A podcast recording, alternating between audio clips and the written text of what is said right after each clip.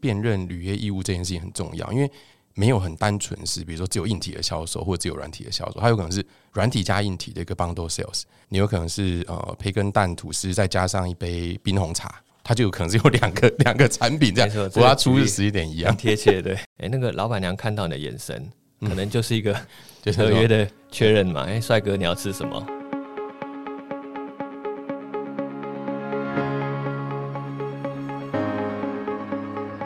这也是新创诊疗室为新创企业进行财务把脉，找到痛点，对症下药。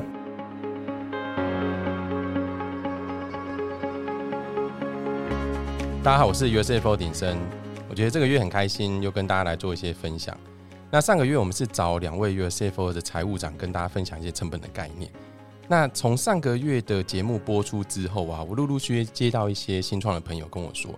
比如说，其中有一个就是我们财务长 Jessica 上礼拜来分享那位财务长他自己的客户，他客户 CEO 听完之后呢，居然真的问他说：“哎，运费到底应该要放营业成本还是放营业费用？”他们真的有有就是有一些收获，我觉得很感谢啦。然后另外有一位新创的 founder 也跟我说，他听完之后回去跟他的会计在讨论，他们到底有些的费用要到底要放在成本还是放在下面的营业费用的部分。所以我觉得真的就是很谢谢大家对我们的节目的一些支持。那如果说大家真的觉得我们节目还不错的话，麻烦还是给我们一下五星的好评，因为我们如果看五星好评，自己做节目会比较开心一点，不然都不知道大家到底 feedback 是什么。那今天很开心啊，今天主要要深入讨论说我们损益表里面有关收入的部分。那这其实很多创业者都很在乎的事情。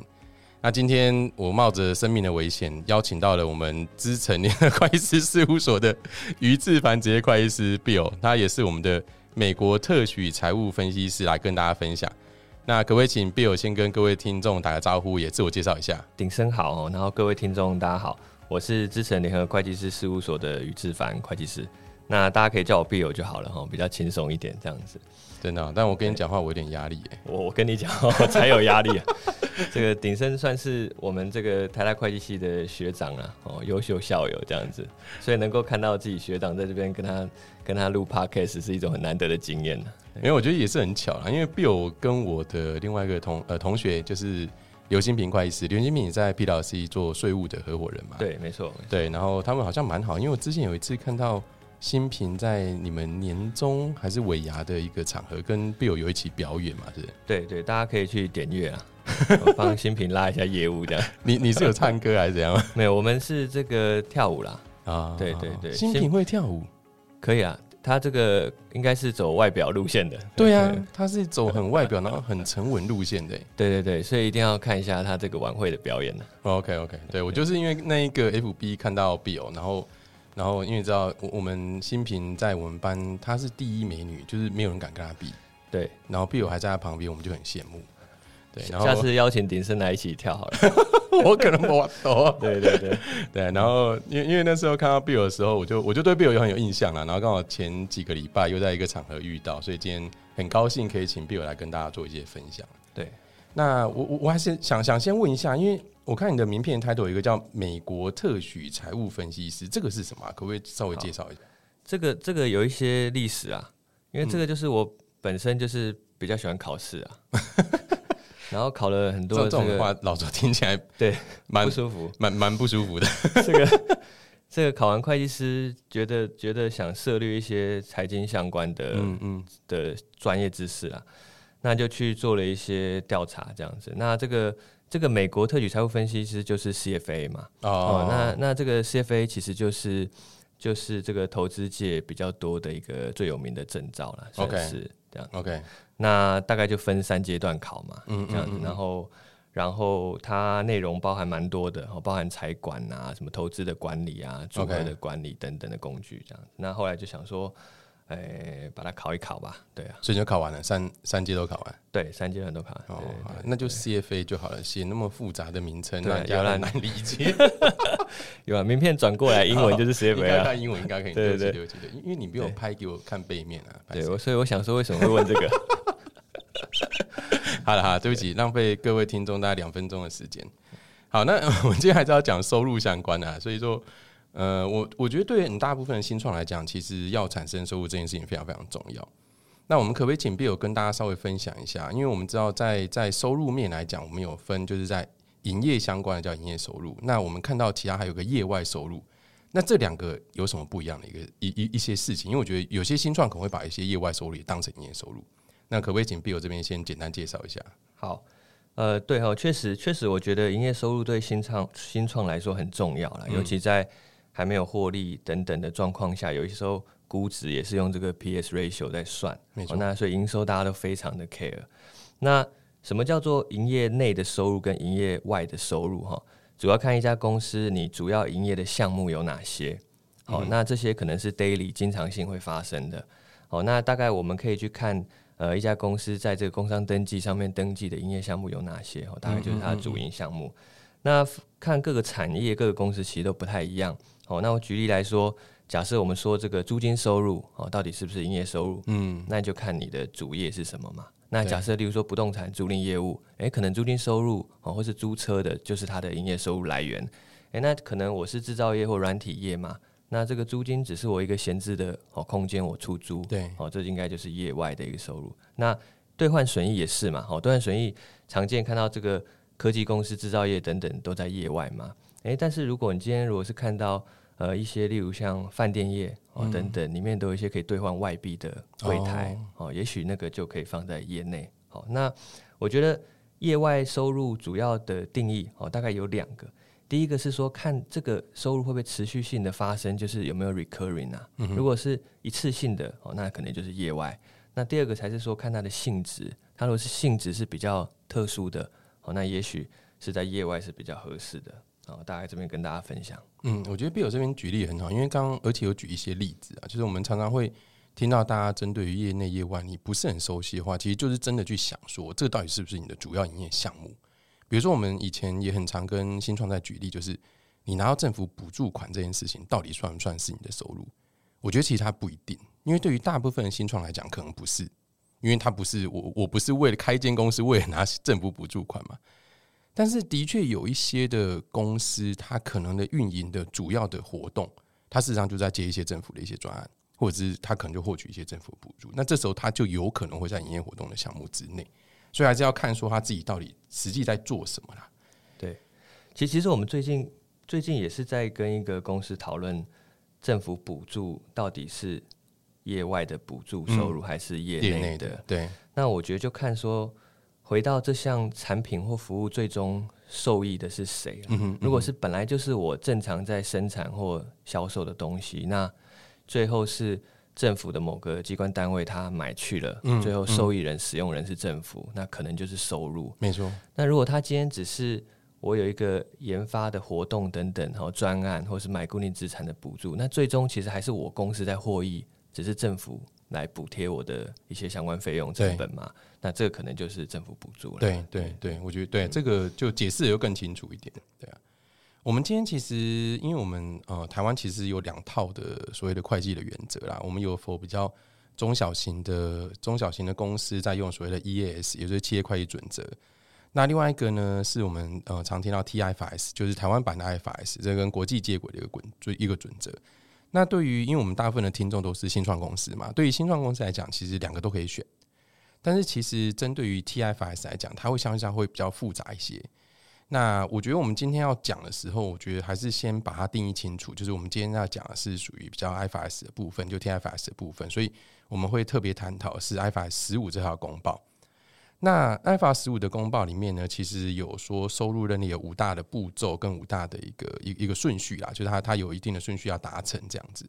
那 Bill 可不可以先简单叙述一下这五大步骤？不用太复杂，因为我怕你一讲完大概就就就一个半小时。真的，我怕讲太复杂被你吐槽。我我大概讲一下这个，大概呃，确实像鼎生讲的一样哈，过去台湾的准则关于收入呃是有。不同号的准则在规范然后看产业等等，例如说有营造的合约。那其实 IFRS 十五的概念就是它以后就是只看这一号了。好，所有的产业呃，所有的公司都依照这号统一一一个模型单一模型来处理。那也没有说多复杂，我们就分大概五个步骤来看哈。那第一个就是说我当然会去辨认我跟客户之间的合约有哪些。那这里其实一个重点在讲合约，很多产业其实也不会实质上有跟客户签一个合约。哦，那书面的，对对。那例如说一个 PO 单等等的，你家里要这个水电装修哦，来个报价单，其实那个就是一个合约嘛。那我说举例说，假设你走出每天走出去巷口买早餐，哎，那个老板娘看到你的眼神。可能就是一个 合约的确认嘛？哎，帅哥，你要吃什么？哦，这样就是他其实就知道你要加加真奶之类，对，都没有人喝真奶。对 对对，好，这合约没有一定的形式啦，哦，主要确认这个双方权利义务就可以。嗯那第二点就会再来看说，那我要卖给客户的这个合约里面啊，组成的项目有哪些？嗯哼，那这个确实是很多新创公司会遇到。哦，包含你可能是要卖它一个软体哦，搭配硬体，甚至再加上后后续几年的一个维运的服务，嗯，哦，或是前端的一个导入系统整合的服务等等，那我们就要来辨认，哎，你到底卖它几个东西啊？OK，那第三个步骤跟第四个步骤都是有关金额的部分。那第三个步骤是在说，那这整包合约我卖它多少钱？嗯，好，所以呃，有的时候可能是一个套餐的概念嘛，哦，那。第四个呢，就是把刚刚这个套餐这个总体的价格啊，我们要去把它分到刚刚第二个步骤里面讲到的单一的项目，好，如何去把它分到它该去的地方？那最后一步骤也是很关键，就说，哎，那都分好了嘛？那接下来就看什么时候公司可以认列收入，好，那大概主要就是两种，你要么就是在单一个时点哦认列。那另外一个就是依照时间的一个进程去认列，就是所谓的完工比率。Bill 讲的很好，因为在这五大步骤里面呢，其实有很多的呃因素在里面。那刚刚有特别提到，就是有关于辨认履约义务这件事情很重要，因为现在在很多的销售里面呢，它其实都会没有很单纯是，比如说只有硬体的销售或者只有软体的销售，它有可能是软体加硬体的一个 bundle sales。就像我们刚刚提到的嘛，就是。你有可能是呃培根蛋吐司，再加上一杯冰红茶，它就有可能是有两个两个产品这样，不过它出日时一点一样，贴切对。那所以说，像这种有有捆绑的时候呢，这时候所谓的履约义务到底是什么？那我们在实物上面到底要怎么去判断，到底在一个合约里面有多少的履履约义务？OK，好，这边我们再看哦，会看这些刚刚举例，就是说单独有没有可以有单独的商品或劳务。而且这个是互相之间没有一个很重大的关联或整合，所以当这个客户哦，当你的客户拿到这个单独的东西啊，他可以很轻易的去结合其他的资源，就对他产生效益。好，那以我我举例来说，以那个呃刚刚提到的呃，我我举电信业好了，电信业那那对，刚刚那个早餐店比较比较早餐店 它可能是一个履约义务。早餐店就看那个培根跟蛋跟吐司 有没有要单要不要吃啊？对对，大家的 deliver 时间点相同。对对对，但大家可能是想吃全部嘛，所以是很重重大的整合。好，那这个讲电信业啊，我们去买手机，通常就会去绑这个，例如说二十四个月或三十个月的合约嘛。哦，那再加上一只 iPhone，那整个 bundle sales 的概念就是，那到底电信合约跟手机？需不需要单独拆开？嗯哼，那接下来就来看，哎，我买了，我拿到这只手机之后啊，其实我也不用一定要用这家电信业的服务嘛。嗯嗯，哎，我外面随便再找一个电信业或者插个 SIM 卡就可以继续用了，那就表示这个手机它是可以很轻易的，我客户拿到之后我就可以来获益。好，那电信合约也一样嘛，你不一定一定要绑在你的这个手机上，你拿去别的地方用哦也可以。所以在这样的例子下。其实，如果用电信业合约来看，我们就会把手机跟这个电信合约单独拆开哦来看。有一些其他的例子，就是说，呃，比较复杂的刻字化的安装。那我觉得这个有的时候，呃，新创公司比较容易遇到，就是说我卖软体又卖硬体，那这两个东西其实又要很重大一个刻字化，哦，完成了之后，客户其实才能来使用，哦，他才会获得它的效益。那在这样的情形之下，呃，就有机会这个两个都不是一个单独的义务了，嗯，就可能需要一起看，要捆绑在一起。对对对对，对，因为呃，的确啊，我觉得电信业，因为被我知道，我之前主要查电信业嘛，对，其实那时候在 IFS 导入的时候，其实针对于就是呃软体跟硬体，就是到底有多少的 P U，到底有多少履约义务，然后他要怎么去怎么去判断有多少履约义务这件事情，其实很重要。那所以那时候，其实，在 FS 五试用的时候，就是电信商们其实都还花了蛮多时间，然后来做这件事情。这样，那我们刚刚还有讲到一个很重要的事情是分摊交易价格啦，因为我们刚刚一直在说，就是很多时候呢，一个报价它可能就是一整个 package。比如说，我们也看到很多新创出去报价的时候，它可能就是说，哦，好，我帮你完成这整个的建制，它可能是多少钱？它没有很 detail 是去分配一些它所谓的一些细项。那在这时候，有可能他在分摊交易价格的上面，就可能会出现了一些比较麻烦的一些情形。那所以说，我们想要问一下，说 Bill 在这个就针对于分摊履约价格的部分，分摊交易价格的部分啊，这边有没有一些比较可以需要注意的地方？然后或者是说呢，在合约里面有没有什么方式可以去，比如说呈现的更明白，然后让他更容易的去分摊交易价格，就是让会计师不要在这中间太有太多的意见这样子。对，没错，这个通常我们拿到合约都是已经这个签完都无法修改的状态下。那就会很痛苦哈。那客户有他的自己做账的一些思考了。对，那就那我我先讲一下。那过去其实很多人的概念都是留在这个剩余价值法。嗯哼。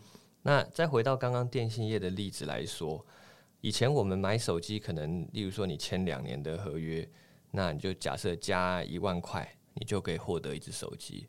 那大家自然而然当然就把这个好价值的这个一万块视为是手机的。销售收入，但是在在这个 IFRS 十五的概念下，就并不是这样的概念。它采用的是呃，刚刚提到那个每一个项目相对的单独的售价的比率去计算的。那回到刚刚的例子，假设这只手机啊，市面上它的市价是两万，好，那你就不会是分那个刚刚那一万块给他，那你就拿这个两万啊，跟你的这个两年的电信合约总价值是多少？哦，那两个去看这个相对的比率多少，当做这个分母嘛。哦，那分子当然就是这个合约总价款哦，去分摊。这边常常会遇到的状况是说，客户可能会你问你说，如果是做品牌的客户啦，他诶，那我用我的合约价可不可以啊？嗯牌价，但这时候又要去看说，是不是我通常在卖这个东西的时候，其实也都卖不到牌价、合约价。其实市场上我大概每次都是。七折八折在卖，那才是我实际售价。所以就回到说，其实概念上是要用实际售价的方式去去处理啊。那这个是呃最好的一个我们所谓的一个可观察的一个输入值价格去做。那如果没有哦，那有没有比较次要的一些指标可以来做分摊？哦，其实也有，就是说我们可能会用呃相对产品的一个成本加上我预计。呃，赚的一个利润哦的方式，成本加成对成本加成去分呐。那真的在万不得已、很极少数的状况下，才会使用刚刚所说的剩余法。嗯嗯嗯嗯嗯，对对，因为这个我我之前在查账的经验啊，的确，它它有可能会在在公司，比如说你甚至 IPO 的时候，它有可能会是一个议题，因为我们现在有太多的类型的一些案件，它它它的履约义务很多。然后呢，其实主管今晚会问说，你有你的履约义务有没有一个一个都被辨认出来？那辨认出来之后，接下来你就是要踩那个交易价格，因为交易价格如果说你某个单独的履约义务，其实并没有一个很明显在市场上面可以观察的一个售价的时候，其实它就会变得非常麻烦。对对对，所以我觉得这个真的是很多在各各位在在思考，比如说你的产品的定价，或者你想要帮到很多产品在一起的时候。我觉得如果可以提早 involve 会计师，就跟会计师先做一些讨论的话，我觉得真的可能会比较好。我觉得这边还是要跟大家讲，就是很多时候会计师知道这些讯息的时候，都已经在很末端。那其实对于呃后来查账啊或者什么，对客户关系真的也不是很好。对对，其实其实其实会计的概念，它不应该去影响那个公司的经济的决策啦。但是确实在定的时候，可以跟会计师讨论一下，包含。包含 legal 方面，我们可以去看一下，这样有没有一些风险嘛？对。那刚回到这边，其实我们看到有些合约，其实后面会把这个细项做裁解啊，有一些报价单附在后面等等。那那个也许也是一个呃可以参考的依据啦。那回到刚，确实新创假设 IPO 的时候，有的公司也会问我说：“哎，会计师，那这个其实如果我最后都是一个时点认列啊，我都是假设我卖 A 跟 B 两个 bundle 出去，也是同样都 deliver 给客户，我就认收入，那我还需要？”做这么严谨的这个东西的拆分吗？其实，其实如果你以财报的角度，你没有错，因为就是一起认收入。但是有的时候，IPO 的公开说明书里面会针对产品别好的毛利去进行一些分析。那我觉得你做对的拆分，对新创的这个管理者而言呢，其实也可以去看说我这个产品呃到底有没有赚钱嘛？对，作为一个定价的依据啊，也不错。对对。所以刚刚 Bill 提到两个很重要，第一个就是如果说交易价格可以在合约里面比较明确去把它定义出来，而不是只有那种一试就我这一一一整包 多少钱。对，其实对于你在建立这个所谓的可观察的价格的时候，也会比较有帮助。没错。对，然后再来就是我我觉得会计也不是说只有比如说你到最后面那个时间点认，你好像最保守就就就就完全没问题。其实会计它是要远档，对，所以不管是多或者是少都会被看。所以我觉得这个还是一样，我我觉得会计师真的很重要，大家多多使用会计师。当然，财务长也很重要，也可以先跟财务长讨论。顺便广告一下，硬要广告一下。对，好。那刚五个步骤里面，最后一个是满足履约义务的时间点呐。那有些履约义务，它事实上可能是在一个时间点，就是说，比如说刚刚讲的是，他可能在出货那个时间点的时候就认列收入。但是有一些收入，它可能是随着时间去认列。那这个其实尤其在我们所谓的 SaaS model 的一些新创公司，更容易会去发生，就是随着时间去认列收入。那 Bill 可不可以跟大家分享一下这两个认列的时间点有什么不一样的一些一些一些方式，或者是有有没有一些观察？好，这个这个这个确实也是收入认列里面大家讨论琢磨最多的一点哦。那呃，在准则里面说到，呃，可以用这个一段时间认列，我们就是假设我们就用。简单来说，完工比例法的概念认列有三种情况。好，那第一种情况是说，随着你在执行这个专案的过程中，你的客户也同时可以获得效益，嗯嗯，哦，并且他不用重新去履行这个义那个义务了哈。那通常我们看到，例如说，呃，你有一些清洁服务、哦运输服务等等的，那确实随着你在做这项服务的过程中间，客户就一直一直是在获益的。嗯，那这样状况下，你可以用这个完工比率法哦去认列。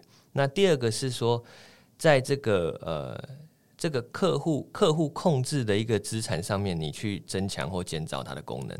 那这个有点绕口啦。简单来说，你就是这个台湾假设就是营建业了。哦，营造营造营造业就是依照。建设公司的一些哈指示，他去做纯粹做营造的哈的东西，那这个就是完工比率。那建设就不一样，建设就是全部完工。对，OK。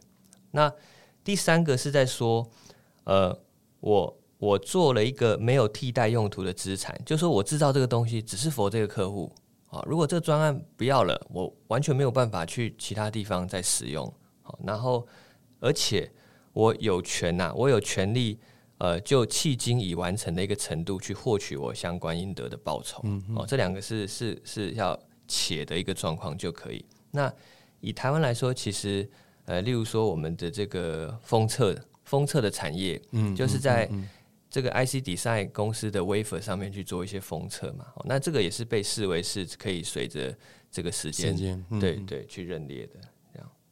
那如果没有办法符合前面三个要件呢，它就回到。是哪一个时点呢？好，那接下来才是决定这个时点到底是哪一哪一个时点来认列。这样，对对，就呃，我我这个常常会遇到的就是就是软体类型的新创啦，因为很多软体类型的新创可能是用预收的。那那一个呢，它很多很多软体新创可能是在它直接收到钱的那个时间点，它就它就当成收入已经完成，然后直接就去认列收入。但其实呢，对于软体的新创来讲，它并不是，因为它它那个服务有可能是。包三个月，或者是六个月，或十二个月，所以他原上来讲就不能够在现金收到那个时间点，他就把它当成他收入履约义务已经完成，然后去认列收入。那所以我觉得这边也提醒大家啦，因为很多时候，我觉得软体还有另外一个我常看到的事，就是呃，因为实际上面，比如说它不管是 Apple 或者是 Google 在 App Store 上架，然后或者是跟其他的云端服务业者收取的钱，也有可能会比较晚。对，那但是你有可能服务已经提供完成了。对对，所以我觉得这个这个其实还蛮重要的，对啊。比如有没有要分享一下？我看你一直点头想讲。这个好像之前有一集在讨论这个现金基础跟应计基础，我想说我是在听这个 Accounting One O One 的节目，这就是啊，对对对。然后对，其实很多新创的概念就是说我收到钱我就认收入，嗯哼，或是我开发票我就认收入，这样。那其实不是哈，其实。这个现金只是金流啦，那我那发票只是一个税法的规定嘛。那其实还是要回到会计上，我觉得其实就是说，你有没有做？其实简单的逻辑就是，你有没有把你应该要做的事情都做完了？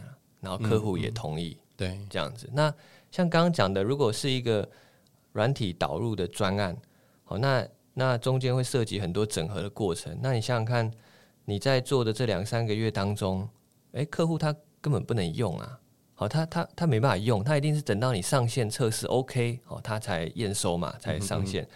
所以，所以理论上应该是等到这一个时点呢，哦，就是说相关权利义务大家已经确认完之后，客户云收，好，那时候才认列收入是比较适当的。对对，没有错。好啊，我们另外一个在收入面的部分，我这边可以补充一下。你可以啊，没问题。我我觉得，我我觉得会计准则都有空间。对，好，所以有的时候你要完工全部再认，或是完工比率认，我觉得那可以依照合约去调整等等来做到。但是我会遇到很多新创公司的情形，这个也要提醒，就是说两个方法没有优劣。对，例如说，如果你今天要用完工比率认。好，那新创通常都会想，因为他想要提早认收入。对，说老实话是这样。那但是你就要有办法去估列这个完工比率到底是多少。没错。那通常新创都不是原物料投入，都是人力的投入、工时的投入。对对对，成。那你到底有没有公司内有没有一个很好的？我们说这个在事务所，我们都会填这个工时的系统。对对，去记录你每一个专案、每个这个研发人员、这个技术人员他填的工时。所以他有没有这么强的系统可以去 support 啦？好，就是工时的管理这样子，所以你才知道你每一个专案其实就是 job costing 的概念。对，没错没错。那我觉得也是这样分摊，你管理者才知道说，哎，到底这个专案最后是赚钱不赚钱？嗯嗯，跟事务所概念一样。对对。那好，这是这是这方面。那你如果说好啊，那那会计师，那那我不要这么麻烦好了，我这还要估完工比率，我就等到最后完工一次认，又保守又简单。但现在问题来了。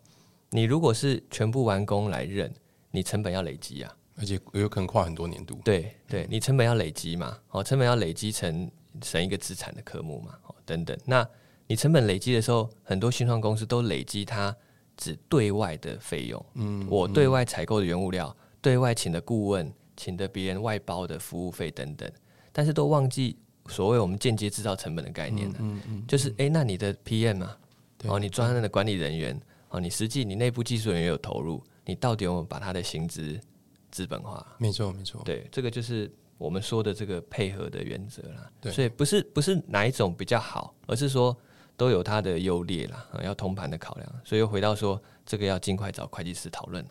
这真的要，因为我们真的以前我在做会计师的时候，其实我最怕的是客户都结完账，然后或者是很很准备要很快速的出报表的时候。才拿着很多合约来跟你讨论说这些东西到底合不合理？对，所以我觉得要让会计师在真的很早期的时候就 involve，因为会计师对你的公司是了解的，但是他没有办法每天陪着你。那所以说呢，要让会计师很清楚的知道你们目前在签哪一些的合约，然后这些合约里面有哪些内容，比如说刚刚 B 友说的，你不管是全部完工法，或者是用我们所谓的呃完工比例法，对于公司内部来讲都有一些外投入的成本。然后，而而且这些记录有可能是你时间过了以后，你就很难去追的。那这些都应该要先讨论清楚，我觉得才会比较有办法让你的后来财报出具的流程更顺畅。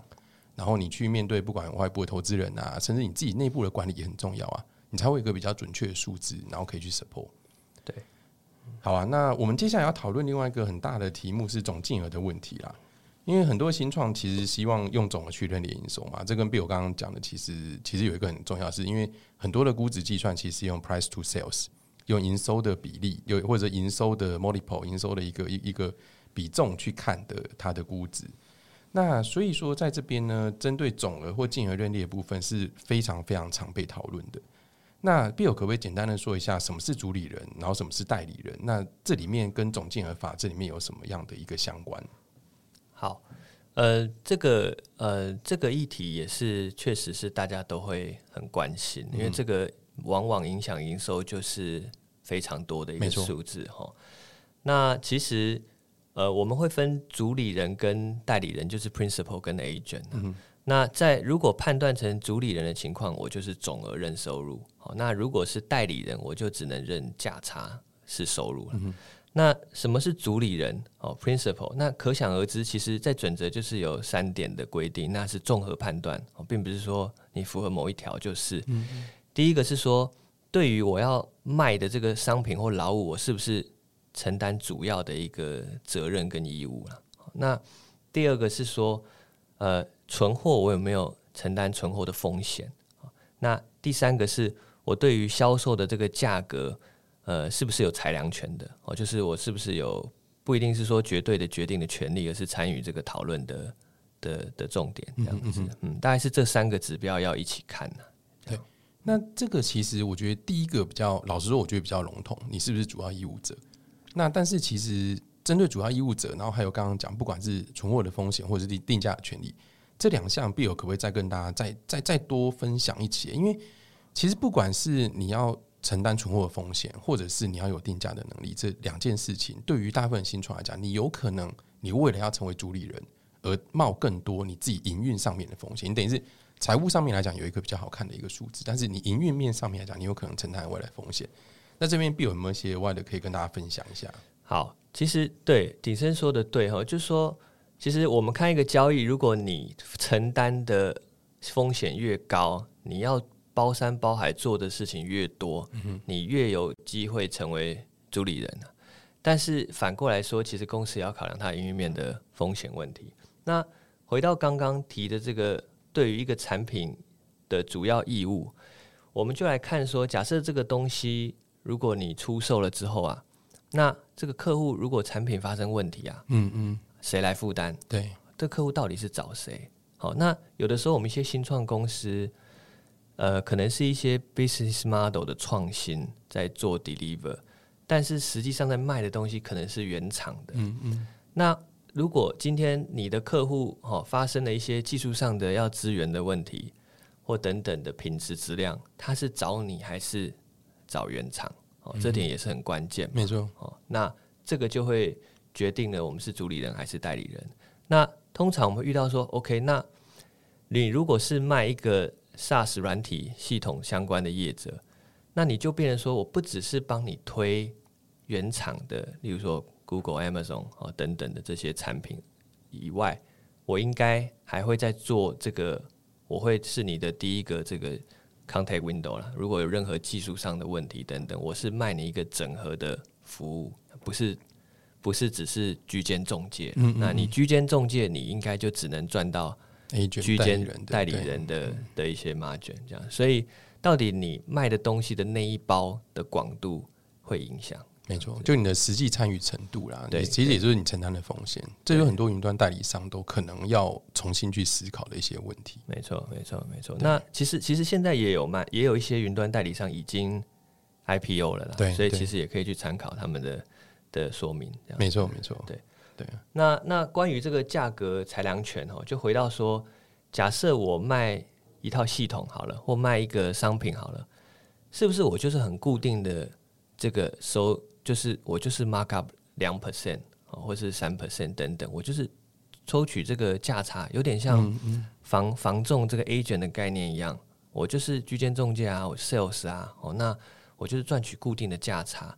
如果是这样的情形话，其实就不会是主理人啊，你就只能赚那个价差这样子，因为因为很明显嘛，这样你不负担全部的一个一个价格的裁量。呃，我我我另外还有想要讲一个，就是我。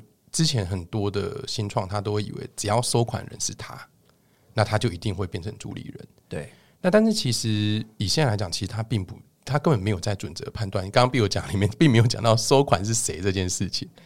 那这个 Bill 可不可以跟大家分享一下？也我觉得也也也解了很多很多大家很困惑的一个事情啊。对，其实如果收款是谁，谁就是收入，那九亿 A P P 全部就是认总的收入，对，就吓死了。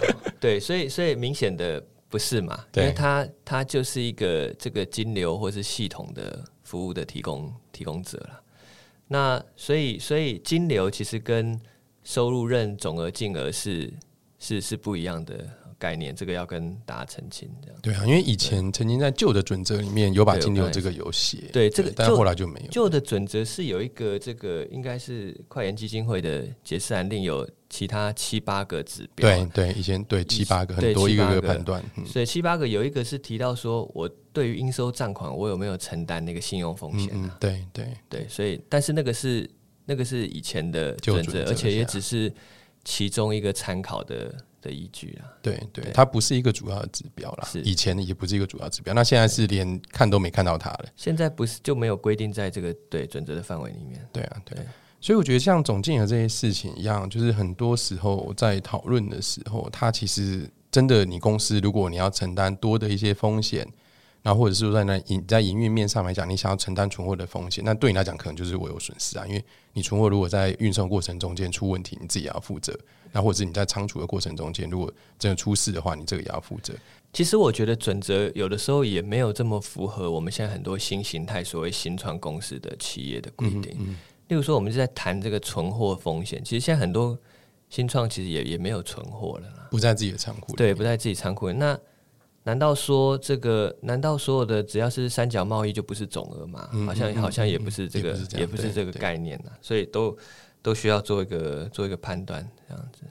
对啊，我觉得还是一样啦，就是可能大家多找你的会计师讨论啊。对对，那我觉得这很重要。我我觉得要跟新创的这个经营者一个概念，就是说，如果你是。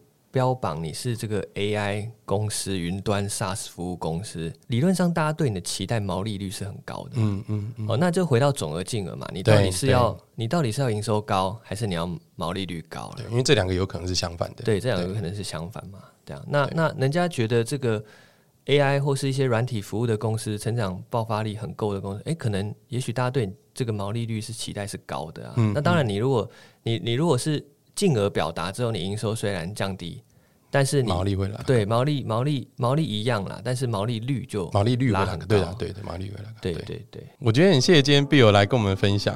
哎，贝友，我我这样看了你那么久，我以前好像没有那么认真的看着你，有没有人讲你很像那个超级星光大道的黄靖伦啊？有啊，这个这个蛮多人讲的，真的对对对。对啊，我那天问新平，他觉得还他他完全没想到这件事，还是他没在看这件事。那个有点久了啦。哎，他他跟我同年代的好不好？不要这样，真的。对啊，很谢谢今天的 Bill 跟我们大家分享，而且 Bill 是个大帅哥，我们会分享今天的照片在那个我们这次的新创诊疗室的一个宣传，所以大家可以看看我们会计师界的黄靖伦，然后也是。我们知名的会计师，好，谢谢贝友，谢谢，谢谢，谢谢大家。好，感谢收听今天的新创诊疗室。我们会在每个月最后一个工作日，也就是结账日早上七点，跟大家聊聊新创财务有什么要注意的地方。节目最后，如果觉得今天有进一步了解财务的观念运用，可以按下订阅或追踪，给我们五星评价的鼓励。那我们下个结账日再见，拜拜。